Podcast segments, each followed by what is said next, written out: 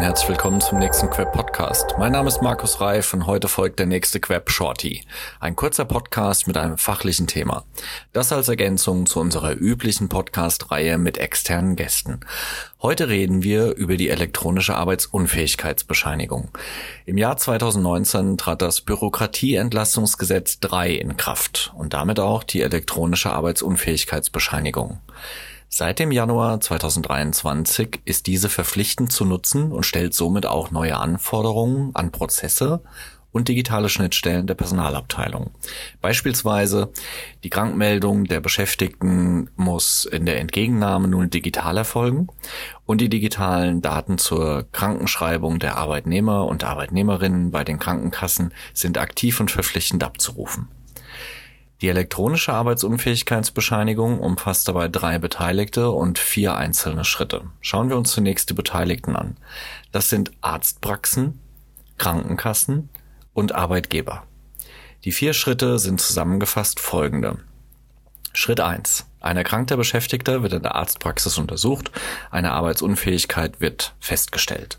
Schritt zwei: Die Arztpraxis meldet die Arbeitsunfähigkeit auf elektronischem Weg direkt an die Krankenkasse des erkrankten Arbeitnehmers. Schritt drei: Die erkrankten Arbeitnehmer informiert den Arbeitgeber nach dem Arzttermin telefonisch, per E-Mail oder auf einem anderen Weg, der meistens auch im Arbeitsvertrag festgeschrieben ist oder in einer Betriebsvereinbarung über die bei ihm festgestellte Arbeitsunfähigkeit. Diese Meldepflicht bleibt also bei dem Arbeitnehmer weiterhin bestehen. Schritt vier: der Arbeitgeber ruft nun folgende fünf Datensätze der Arbeitsunfähigkeitsbescheinigung aktiv und direkt auf digitalem Weg bei der zuständigen Krankenkasse ab. Erstens ist das der Name des Beschäftigten. Das zweite den Beginn und das Ende der Arbeitsunfähigkeit. Als drittes das Datum der ärztlichen Feststellung der Arbeitsunfähigkeit. Viertens die Kennzeichnung als Erst- oder Folgemeldung.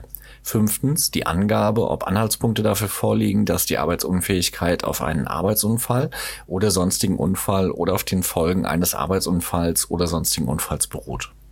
Für Personalabteilungen bedeutet es natürlich zusätzlichen Aufwand, denn wenn ohne Schnittstelle zu einem Personalwirtschaftssystem gearbeitet wird, müssen die einzelnen Krankschreibungen separat bei den Versicherungsgesellschaften über eine Schnittstelle angefordert werden. Einfacher ist es natürlich, wenn Sie über ein digitales und integriertes Personalwirtschaftssystem arbeiten, wo im Zusammenspiel zwischen einem systemgeprüften Entgeltabrechnungssystem die elektronische Arbeitsunfähigkeitsbescheinigung abgerufen und dabei direkt in die Mitarbeiterakte überführt werden kann. Welche Daten erhält der Arbeitgeber?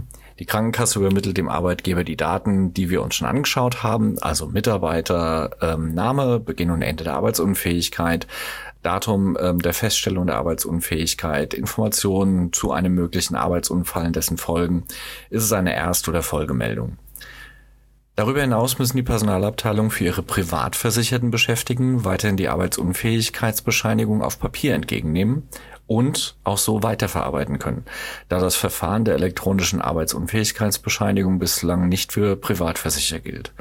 Das heißt, durch das Bürokratieentlastungsgesetz Nummer drei haben wir als Arbeitgeber eigentlich einen zusätzlichen Prozess bekommen, also zusätzliche Bürokratie. Ideal ist sowas natürlich, wenn man auf ein integriertes Personalwirtschaftssystem zurückgreifen kann, ähm, mit den Funktionalitäten und den Workflows, die man dort hat, weil dann ist die elektronische Arbeitsunfähigkeitsbescheinigung eigentlich nicht zusätzliche Bürokratie, sondern Vereinfachung für den Löwenanteil der gesetzlich Krankenversicherten. Das war der Queb Podcast zum Thema elektronische Arbeitsunfähigkeitsbescheinigung. Wir danken der Firma Personio für die Bereitstellung der Informationen. Ich wünsche Ihnen einen schönen Tag.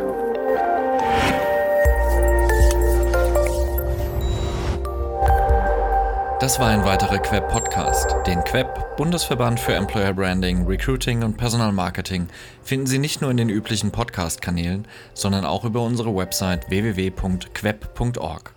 Vielen Dank fürs Zuhören. Ich verabschiede mich, Ihr Markus Reif und der Queb Quality Employer Branding.